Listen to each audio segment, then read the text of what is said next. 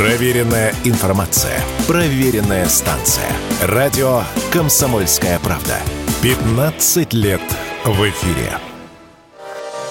Налоговая служба предупреждает о новой схеме мошенничества. Неизвестные от имени ФНС рассылают электронные письма о выявлении подозрительных транзакций и активности налогоплательщика. Ему предлагается пройти дополнительную проверку и предоставить сведения по запросу службы. Например, кассовые документы, счета, фактуры, накладные, акты приема передачи, авансовые отчеты и товаросопроводительные документы. А позже предлагают оплатить налоги онлайн по ссылке. Пугают тем, что счета будут заморожены. Такая схема мошенничества рассчитана на малый бизнес, на небольших предпринимателей, рассказала радио «Комсомольская правда» IT-эксперт Александр Вураско.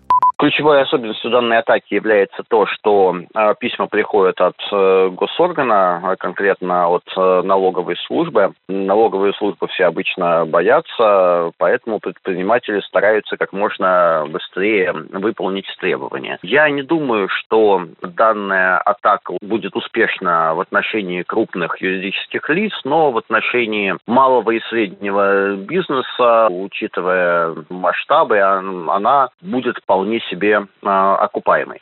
Необходимо зайти на официальный сайт налоговой вашего региона, продолжает эксперт, и попытаться туда позвонить и уже непосредственно уточнить информацию у вашего инспектора. Но ни в коем случае не звонить по тем контактам, которые подсовывают мошенники, и не переходить по их ссылкам, отмечает Александр Вураско. Не нужно слепо доверять письмам, э, которые вы получаете на свой e-mail. Даже если адрес отправителя выглядит вполне достоверно, письмо все еще может быть фишинговым. Если требуется что-то оплатить онлайн, опять же, надо смотреть, э, куда вас приведет э, ссылка, не стоит э, вводить никакие платежные данные, лучше вообще не переходить никакой ссылки.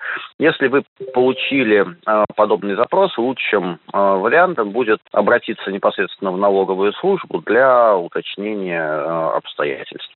В налоговой службе также говорят, что ведомство не рассылает подобные сообщения и не совершает телефонные звонки с предложением оплатить налоги онлайн. Юрий Кораблев, Радио «Комсомольская правда».